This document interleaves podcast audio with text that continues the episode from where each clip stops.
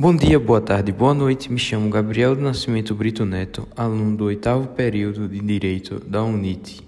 Hoje estarei apresentando um tema de extrema importância para o direito do trabalho: a duração do trabalho.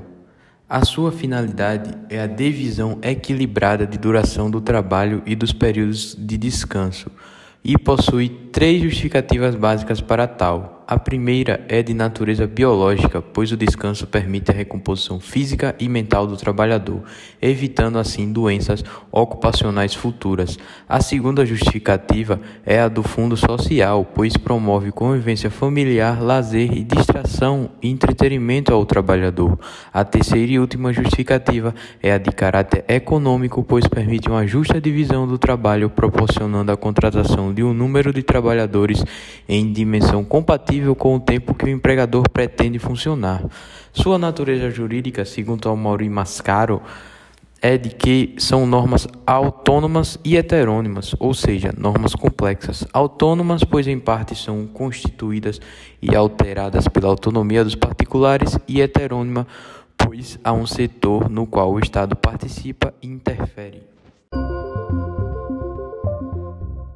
Bem, no segundo bloco do nosso podcast, vou falar sobre alguns termos que geralmente causam confusão com relação à duração do trabalho. O primeiro é a própria duração do trabalho, que na verdade é o tempo de labor legalmente outorgado ou contratualmente oferecido a um empregado.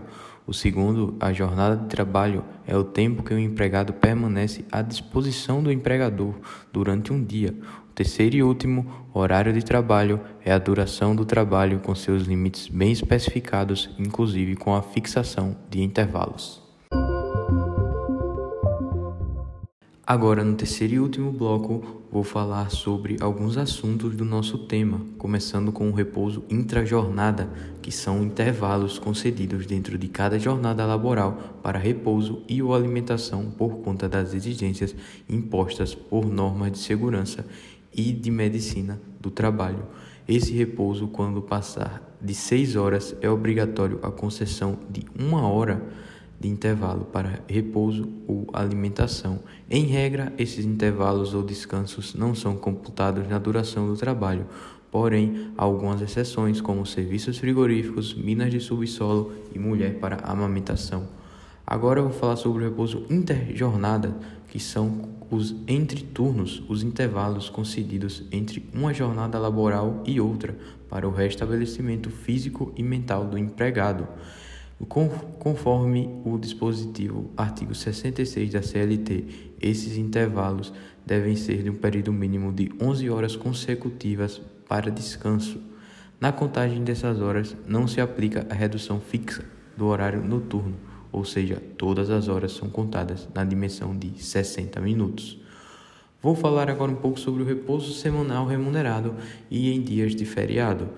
Todo empregado tem direito a esse repouso semanal remunerado de 24 horas consecutivas, preferencialmente é dado aos domingos e nos limites das exigências técnicas das empresas, nos feriados civis e religiosos, de acordo com a tradição local.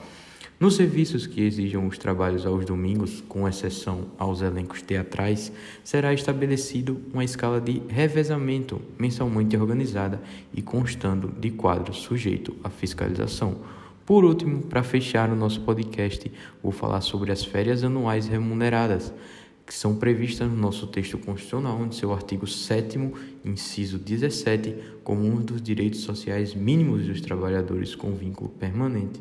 As férias são como um intervalo anual de descanso garantido constitucionalmente como direito social e outorgado exclusivamente aos trabalhadores exercentes de atividades por conta alheia Trata-se, portanto, de um direito restrito apenas aos empregados e servidores públicos, por ser que o custeio cabe ao tomador de serviços.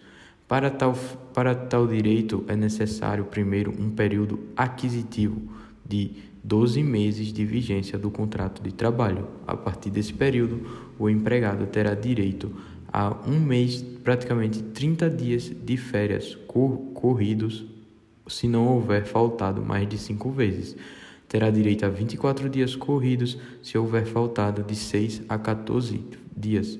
Terá direito a 12 dias corridos quando houver tido 15 a 23 faltas e a 12 dias corridos quando houver tido 24 a 32 faltas. E assim finaliza o nosso podcast. Um grande abraço.